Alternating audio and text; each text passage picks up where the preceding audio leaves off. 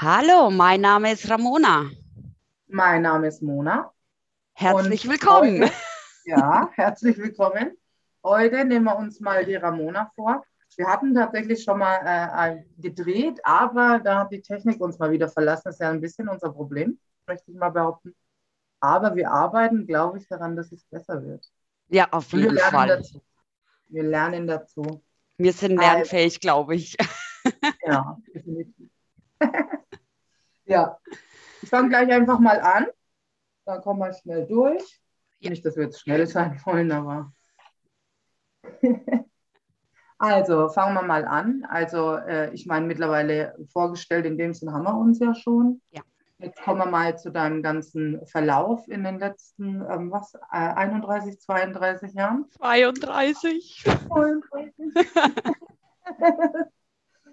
also, ähm, wie beeinflusst denn äh, deine Krankheit oder deine Krankheiten, da rede ich sowohl von psychisch als auch physischen Erkrankungen, deinen Alltag im Allgemeinen? Mm, also ich sage mal so, ich lasse mich so wenig wie möglich beeinflussen. Natürlich gibt es gewisse Sachen. Ähm, ich meine, ich habe einfach auch die körperlichen Erkrankungen wie den Morbus Crohn. Das erfordert einfach eine massive Vorplanung, wenn ich mal wegfahre zum Beispiel geht für mich wirklich ein Tag Orga nur drauf, äh, um zu schauen, okay, ich fahre jetzt mit dem Zug nach Buxtehude und muss dann vom Bahnhof zum Hotel und dann muss ich überlegen, okay, wo sind denn öffentliche Toiletten? Also es ist eine massive Vorausplanung, wo einige im, also wahrscheinlich denken, ist die alte nicht ganz sauber. Für mich ist es wirklich eine Struktur, die ich da habe. Aber es beeinflusst natürlich auch, weil es mir einen Tag nimmt in meinem normalen Alltag oder Arbeitsalltag, wie man es jetzt nennen mag. Genau, und äh, von der Psyche her muss ich sagen, lasse ich mich einfach nicht mehr beeinflussen. Es war mal anders, aber mittlerweile, ich glaube, man entwickelt seine Strategien und weiß dann irgendwann, was man machen kann und was vielleicht auch nicht. Ja. ja. Das stimmt. Da wollte ich nochmal, da habe ich mich an was erinnert, das hast du jetzt gar nicht gesagt, was du das letzte Mal, du hast sogar eine App, glaube ich, ne, wo dir die Toiletten, die öffentlichen anzeigt. Ne? Genau. Das ist unheimlich interessant. Mhm, also es gibt tatsächlich einen WC-Finder via App. Ähm, normalerweise ist die recht zuverlässig. Jetzt im Moment sind leider auch viele öffentliche Toiletten geschlossen, wo man sich auf die App tatsächlich nicht verlassen kann. Das heißt, da gibt es dann zum Beispiel auch Einschränkungen, wo ich sage, okay, ich fahre jetzt fort. Ich weiß nicht, ob die Toiletten geöffnet sind. Äh, ich esse lieber nichts, bevor ich am Zielort im Hotel angekommen bin. Mhm. Also das ist schon, das sind Einschränkungen, in der heutigen Zeit zumindest, wo man nachgehen muss. Ich meine, der Vorteil ist, ich habe einen WC-Schlüssel, wo ich auf alle öffentlichen Behindertentoiletten Zugang habe. Die kriegt mhm. man mit diesen chronischen Erkrankungen. Es macht es wenn einfacher, aber tatsächlich sind trotzdem viele geschlossen. Also es ist ein wenig beschissen, wenn man das so sagen kann, im wahrsten Sinne des ja. Wortes. Aber man arrangiert sich und auch da findet man Mittel und Wege. Aber es ist halt eine größere Einschränkung, wie man es eigentlich hat. Ja, also da muss ich auch sagen, man macht sich ja darüber gar keine Gedanken, wenn man nicht so eine Einschränkung hat. Also überhaupt muss ich sagen, ich speziell gehe nie auf öffentliche Toiletten mhm. und weiß gar nicht, wo irgendwo eine öffentliche Toilette ist. Also ähm, ich habe da eher so eine Phobie. Natürlich, wenn man mhm. so eine Erkrankung hat, müsste man die auch überwinden irgendwie. Ja, aber da ist man wirklich drauf angewiesen. Ja. Aber ich finde zumindest in die Behindertentoiletten, zumindest mein Eindruck nach, denn wenn ich mal mit den Kindern oder so muss, gehe ich tatsächlich, äh, wenn die frei ist und niemand in Sicht ist, auf eine Behindertentoilette, ähm, weil die einfach viel sau sau mm, sauberer sind. Du machst dich mit Kindern sehr unbeliebt. Sollten wir das rausschneiden? Ja, nein, nein, das, wir lassen das drin, weil ich finde es ganz gut, dass du das ansprichst. Das machen nämlich sehr, sehr viele Leute. Und wenn ja. dann wirklich Leute kommen, die darauf angewiesen sind, steht man nämlich im wahrsten Sinne des Wortes blöd da. Ja, wobei ich sagen muss, auf allen Behindertentoiletten, auf denen ich bis jetzt war mit meinen Kindern, waren mhm. auch immer Wickeltische und so. Das heißt, es ist eigentlich auch ein Zugang für Kinder. Also damit kann ich mich jetzt mal hier rausreden. Ähm, tatsächlich. Ähm, zumindest, also ich war bis jetzt noch nicht an vielen. Im Kaufland beispielsweise weiß ich, da ist der Wickeltisch auch mit drinnen und äh, ist auch alles für die Kinder. Ähm, ich glaube, in der Stadtgalerie tatsächlich ist es mhm. auch so, wenn ich mich ja. richtig daran erinnere. Ja, da ist es auch gemischt mhm. und so jetzt bei uns. Und äh, tatsächlich gehe ich allgemein einfach auch mit meinen Kindern nicht oft auf öffentliche Toiletten, mhm. weil ich, wie gesagt, mich da mega ekel. Mhm. Ich denke immer, solange ich nicht weiß, wer das Klo geputzt hat. ja, ich glaube, den Gedanken muss man ganz schnell abstellen, wenn man eine chronisch entzündliche Darmerkrankung hat. Ich meine, man geht halt wirklich außer Haus. Ich habe immer so ein äh, Medikamentenpäckchen, wo Desinfektionsmittel, WC-Tücher, Klopapier sind Sachen, die habe ich wirklich immer dabei. Also ich habe immer eine Wechselunterwäsche dabei. Wenn ich jetzt länger fortfahre, ähm, habe ich auch Wechselklamotten dabei. Also man geht wirklich auch für einen Tagesausflug mit einem vollgepackten Rucksack mit Wechselklamotten, wie für ein Kleinkind. Es ist, hm. man kann es ja, wirklich gut sagen, vergleichen. erinnert mich so dran, wie wenn ich jetzt für meine Kinder die Sachen einpacke. Na, so. Ja. Ja, aber ich kann das gut nachvollziehen. Ich hatte nämlich mal nach der Schwangerschaft, das kennen bestimmt auch viele Frauen, dass du da mal so ein bisschen ähm, harninkontinent bist und ähm, da musst du nur mal blöd niesen oder lachen mhm. und das war es dann irgendwie. Mhm. Und äh, also ich hatte das nach jeder Schwangerschaft tatsächlich, mal länger, mal weniger lang. Und da bist du schon auch so. Gut, ähm, jetzt ist es bei Urin natürlich nicht so schwierig, dann hast du halt mal eine Binde reingelegt oder mhm. so. Aber die Angst ist trotzdem im Hinterkopf und da habe ich mir auch eine Zeit lang angewöhnt, immer Wechsel untenrum mit zu haben. Ähm, ja, das sind so die Probleme, die halt manchmal im Leben auftreten. Ja, ja voll. Und keiner spricht einfach und das finde ich total schwierig. Also, ja, also ich meine. Tabuthemen, ne? Ja, und ich muss sagen, also jetzt mein Umfeld hat sich, glaube ich, daran gewöhnt, dass ich da sehr offen drüber spreche. Ähm, mittlerweile kommt auch von meinem Gegenüber, wenn wir am Esstisch hocken, ey, ich kann nicht mehr, ich war gestern den ganzen Tag auf dem Klo, mitten beim Essen, wo ich sage, jawohl, so gehört sich das. Weil es ja, ist das Normalste ja. auf der Welt. Es muss jetzt nicht beim Essen sein, das, aber man sollte drüber sprechen können und auch ja. sagen können, äh, ich komme nicht, weil ich mit Durchfällen zu Hause hocke. Aber das traut, das traut sich ja oftmals schon keiner. Ja, und das mag ich auch, ja. Weil in ja. der Pflege ist es auch so, also ich habe so lange in der Pflege gearbeitet, dass es dir irgendwann wurscht ist. Also das sind dir irgendwie Körperausscheidungen völligst egal. Und ich weiß es selbst äh, bei meiner Familie, also mein Mann, der Charles, der ist ja dann auch immer so, okay, wir essen. Musst du gerade sowas erzählen? Und es ist meistens aber nur irgendeine Geschichte, nicht mal von einer aktuellen Situation oder so. Und alle, oh Gott, und ich sage, das ist doch was völlig Normales. Mhm. Also der, das ist halt, naja, gesellschaftlich gesehen müssen wir bei manchen Sachen echt noch offener und weiterkommen. Ja, wobei es ist ja. schon besser geworden. Also man merkt schon einen Unterschied. Das ja, zum Anfang von meiner sagen, Diagnose. Internet ist toll. Ja. ja, wie lange ist die her eigentlich? Ähm, 2010, 2010 habe ich die Diagnose Morbus Crohn bekommen, genau. Verrückt. Ja. Verrückt, echt. Na, arrangiert sich. Ja, es ist, was bleibt einem anders übrig? Es gibt nur aufgeben oder weitergehen. Und das sind einfach nur die zwei Wege, die du hast. Ein Mittelweg genau. gibt es nicht. Ja. ja. Einfach so. Gut, dann haben wir als nächstes, haben deine Erkrankungen Einfluss auf deine Arbeit und sind sie der Grund für deine Berufswahl? Und welche Hürden stellen sich mit deinen Diagnosen für deinen Beruf da? Mm, also Hürden, muss ich sagen, war bei mir, wo ich auf Jobsuche gegangen bin. Ähm, ich muss sagen, ich bin seit 2010 EU berendet. Ähm, habe aber immer ehrenamtlich irgendwas gemacht und ich wusste, ich will in, in den sozialen Zweig rein. Ähm, es hat sich sehr, sehr schwierig gestaltet, weil ganz am Anfang habe ich geschaut und habe rumgefragt wegen dem Praktikumsplatz. Ehren, also mehr oder weniger ehrenamtlich, um einfach mal zu schauen, wäre das was für mich. Bin offen umgegangen, habe gesagt, ich bin psychisch und physisch einfach eingeschränkt. Ähm, ich habe teilweise bösartige Antworten bekommen, weil ich ehrlich mit umgegangen bin. Teilweise auch wirklich liebevolle, aber ich habe nirgendwo eine Chance bekommen, weil immer dieses Stigma da ist, sie sind vorbelastet, das können wir nicht tragen. Also ja, man ist auch nicht auf, ne? ja, und man ist auch auf keinen Kompromiss eingegangen und das hat sich wirklich sehr, sehr schwierig gestaltet. Und was ich jetzt in meiner Arbeit einfach auch sehe, es gestaltet sich weiterhin schwierig. Ich kriege es nicht mehr so mit, weil ich jetzt endlich einen Fuß gefasst habe in diesen sozialen Zweig. Ja. Aber so als Neueinsteiger ist das schon eine massive Herausforderung. Und man muss vielleicht drei Umwege gehen, um dann sein Ziel zu bekommen, statt den direkten. ist halt schade, weil es gibt halt Menschen wie dich, die gehen drei Umwege und es gibt einfach Menschen, die machen das nicht. Ja. Wenn da ein Stopp ist, dann bleiben sie stehen und ich finde einfach, dass das gesellschaftlich gesehen wirklich katastrophal ist. Ja. Weil das ja nicht heißt, dass die Menschen weniger ähm, das Können mitbringen oder sonst was, sondern da scheitert es einfach. Man weiß ja auch nicht, was hat jemand mhm. für eine Vorgeschichte. Wenn man halt so und so oft gescheitert ist, ja. nicht jeder macht dann einfach weiter. Absolut. Also da, es ist halt schwierig und auch ich war an dem Punkt, wo ich manchmal gesagt habe, ich habe keine Lust mehr, das kostet mir so viel Energie.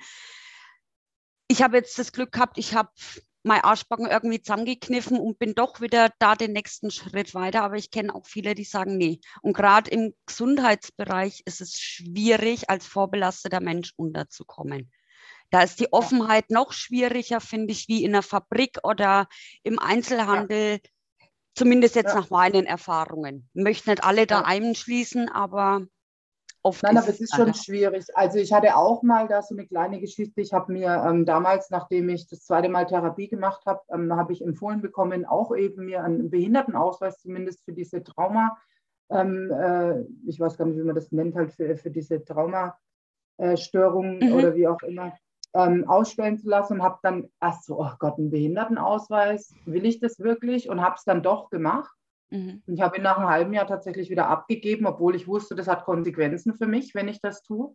Mhm. Aber ich war ja verpflichtet, es auf der Arbeit zu zeigen und ich hatte dann kurz darauf einen neuen Job mhm. und ähm, habe mich dann immer gefragt, warum die so komisch da rumtuscheln. Und irgendwann kam dann aber doch mal jemand auf mich zu und hat jemand, was für eine Art von Behinderung ich eigentlich habe, weil es ähm, stand ja natürlich so nicht dabei, sondern nur die Prozent. Und ähm, naja, dann ging es gleich so, ach, wegen deinem starken Übergewicht oder mhm. so. Und äh, kannst du dann hier überhaupt arbeiten? Wir haben ja ernsthaft überlegt, dich überhaupt einzustellen und sowas. Ne? Und dann gesagt, äh, ihr spinnt doch alle ja. völlig. Also, ähm, na, und dann habe ich mich wirklich dazu entschieden, nee, mir war das zu unangenehm, diese ganze Erfahrung, obwohl es mir eigentlich hätte Vorteile gebracht. Mhm und habe das dann wirklich äh, einfach wieder zurückgeschickt und ähm, ja. habe gesagt, tut mir leid, obwohl man da auch Konsequenzen hat tatsächlich, wenn man ja zurücktritt. Das heißt, ich habe nie wieder das Anrecht darauf. Mhm. Ähm, und äh, das war schon eine schwierige Entscheidung. Ja. Aber es ist einfach gesellschaftlich ein ganz großes Problem und ähm, auch dieses Misstrauen merke ich immer Menschen gegenüber ist unheimlich und also ich muss selber sagen, hab ich, ich habe die Erfahrung gemacht, äh, dass das unbegründet ist, so ein Misstrauen auf die Welt zu haben. Es gibt immer hier und da Menschen, die vielleicht Dinge ausnutzen oder die sich anders geben, als es dann wirklich ist. Aber das ist eigentlich, finde ich, nicht der größte Teil. Nee, ist es auch nicht. Aber da machen die Medien einfach, die Medien einfach auch so einen Teil dazu oder tragen einen Teil dazu bei. Es gibt ja so viel im Netz. Und wenn man jetzt, ich sag mal, äh, im Burnout nimmt, ähm, entweder gibt es die Hälfte, die sagt, es gibt's, oder die Hälfte, die sagt, es gibt's nicht. Und genauso gibt es auch Ärzte, die das widerspiegeln, Therapeuten etc. Und jeder ja. sucht sich im Internet aus, was gerade für ihn passend ist. Und ja. oftmals ist es dann, ja. die simulieren halt, die haben keinen Bock auf Arbeit. Finde ich falsch. Aber jeder sucht sich halt genau das und die Medien haben so ihre Vor-, aber auch ganz, ganz große Nachteile. definitiv, ja. Ja. Weil ich hatte früher auch mal so eine ähnliche Einstellung. Also ich kann mich daran erinnern, auf Therapie hatten wir mal so ein paar Leute, wo ich mir gedacht habe, was tun die hier eigentlich irgendwie? Oder wie ist es dazu gekommen? Also da ging es dann wirklich so weit dass, äh, zu Selbstverletzungen und so, wo ich gar nicht nachvollziehen konnte, wo kommt denn das jetzt her einfach? Ne? Mhm. Ne? Ja. Und ähm, jetzt im Nachhinein, wo ich so viel gelernt habe die letzten Jahre und so, muss ich sagen, auch wenn jemand simuliert, steckt da was dahinter. Immer. Das ist einfach so. Also selbst wenn jemand simuliert, ist das nicht normal und dann muss dem Ganzen auf den Grund gegangen werden, mhm. weil wo, wo, liegt denn das Problem, dass man das überhaupt tut? Das ist genau. dasselbe mit Lügen. Man sagt immer, ach, der ist ein Lügner, aber was steckt denn dahinter, dass jemand sich genötigt fühlt dazu, nicht die Wahrheit zu sagen? Mhm. Und ich finde einfach so, es wird immer groß propagiert, wir müssen alle empathisch sein irgendwie, aber irgendwie zählt es nur für gewisse Dinge, ja. habe ich so das. Und ähm, die Dinge, die irgendwie allgemeingesellschaftlich anerkannt sind, da wird es dann gemacht und andere. Mhm. Ja, und Sachen, gerade die man nicht sieht, und was das betrifft, ja. halt, ich sag mal zu 95 Prozent die Psyche, ähm, die können nicht angenommen werden. Das ist ganz schwierig und ich verstehe es auch irgendwo, weil da ist jemand vor mir, die strahlt, die lacht, die arbeitet vielleicht in Vollzeit, hat ein Kind und ein Haus, Hof, was weiß ich, ja. und dann verletzt sie sich selber. Das ja. passt ja alles nicht in das Gesamtbild. Und ich sage, ja. Doch, natürlich kann das mittlerweile. Auch ich habe die Fälle gehabt, jetzt gerade im klinischen Setting, wo ich mir gedacht habe, willst du hier Urlaub machen oder was? Also ja. Und das, ich, also wenn ich sowas selber sage, na, da stößt mir das wirklich sauer auf, weil ich sage, ich verurteile eigentlich einen Menschen, ja. den ich überhaupt nicht kenne und ich selber erwarte aber, dass ich akzeptiert werde. Eben, also ja, dieser, dieser Kreislauf ist so, ja. so, schwierig und man rutscht selber so schnell da rein, dass man gar nicht so schnell gucken kann. Ja, also ich habe noch nie jemanden kennengelernt, der eigentlich nicht irgendwann früher oder später einfach mal solche gesellschaftlichen ähm, Miss, äh, wie soll ich sagen, ähm, dass du einfach mal Fehler machst. Das mhm. ist einfach normal. Ne? Ja, das gehört dazu. Ich glaube aber das Bewusstsein darüber, dass man sagt, okay, warte mal, ich verurteile hier gerade selber jemanden irgendwie so. Ich glaube, das ist wichtig, dass man das hat. Ja. Dass man merkt, oh, warte mal, Ramona, zügel deine Gedanken. Du darfst die Gedanken zwar haben, aber lasse auch wieder ziehen, weil sonst bist du in ja. dieser Urteils, in diesem ja. Urteilsmuster. Ja. Das stimmt definitiv. Ja. Gut, dann kommen wir mal zur nächsten Frage. Ähm, wie schützt du dich eigentlich davor? Jetzt ähm, hast du ja selber eine äh, Vorbelastung. Wie schützt du dich davor, nicht getriggert zu werden? Also ähm, nimmst du gewisse Kunden gar nicht an oder kannst du einfach damit umgehen? Also es kommt ganz drauf an. Ich weiß jetzt zum Beispiel, dass ich einen Bereich nie annehmen würde als Klienten. Ähm, und es wäre zum Beispiel die, die Suchterkrankung, weil ich da keinen Bezug zu habe. Ich finde es unheimlich interessant und ich höre gern zu, aber mit Klienten wirklich zu arbeiten an der Situation, wäre für mich ein Triggerpol, auch wenn ich nicht weiß, was mich da vielleicht antriggert, aber würde ich tatsächlich von Anfang an ablehnen, ablehnen wenn es um die Erkrankung geht. Wenn es mhm. jetzt um die Bausteine drumherum geht, ich muss mir einen neuen Arbeitsfeld oder Arbeitsbereich suchen, ist das was anderes.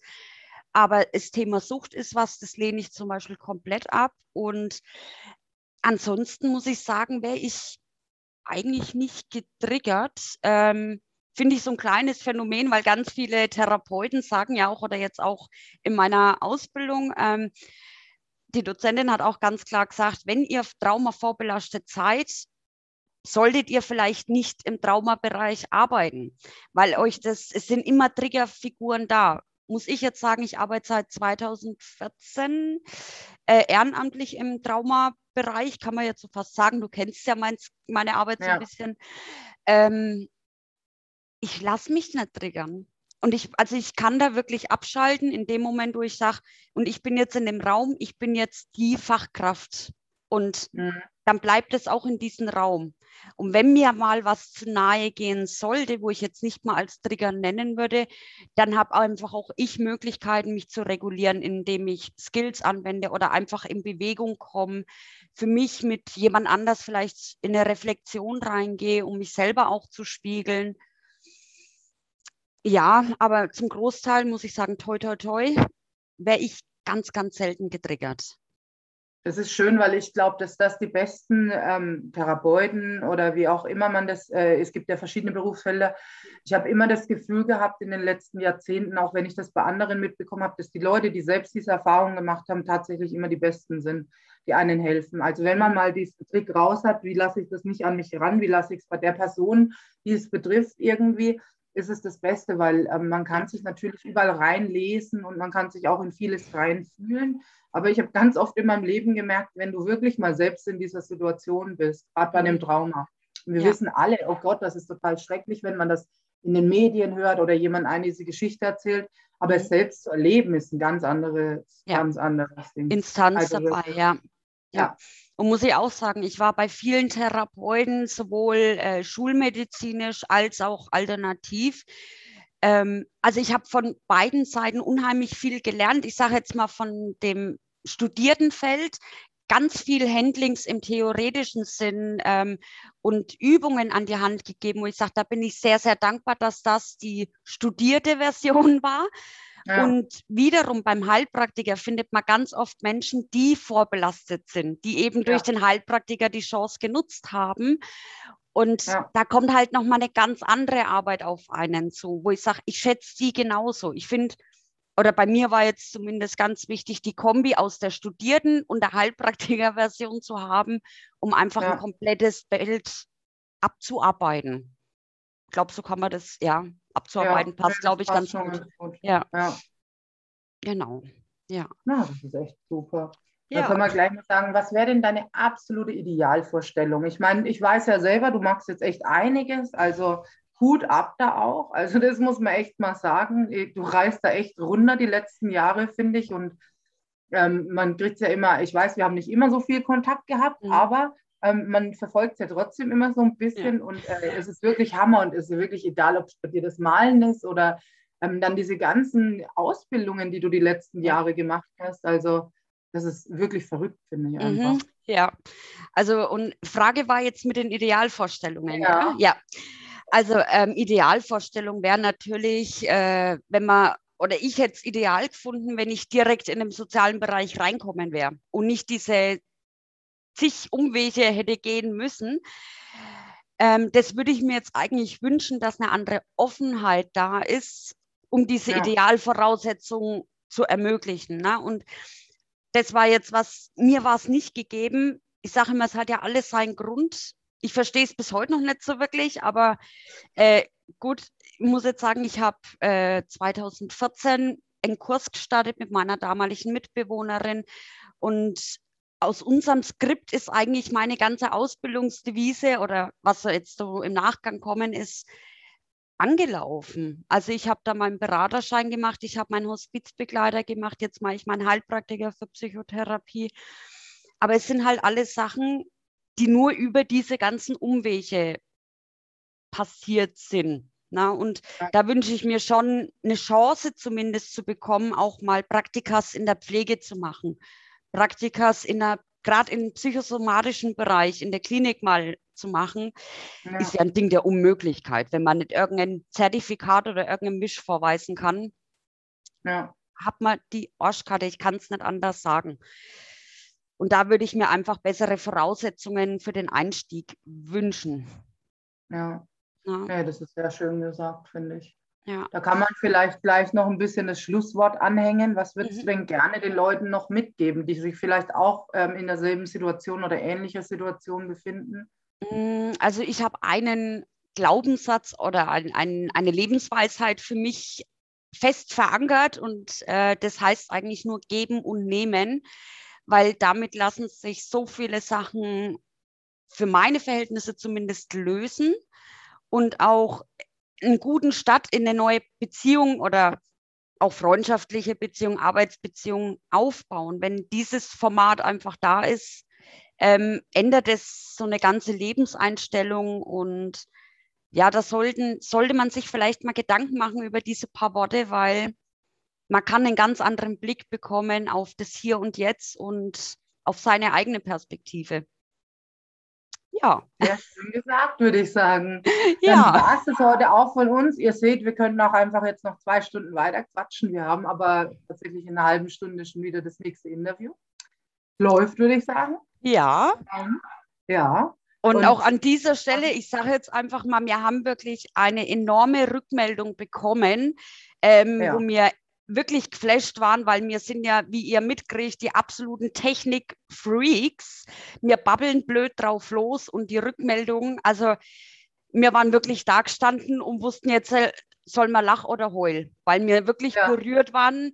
Die Anfragen kommen für Interviews und ähm, da möchte ich jetzt einfach mal für uns beide ein herzliches Dankeschön sagen. Ja, Meldet euch ruhig weiter.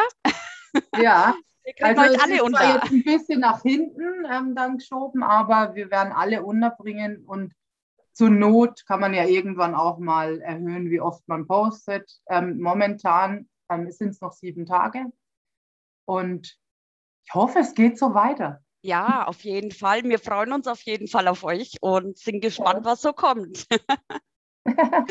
In diesem Sinne verabschieden wir uns. Ja, ich danke dir, Ramona, für deine offenen Worte. Ich habe zu danken für das Interview.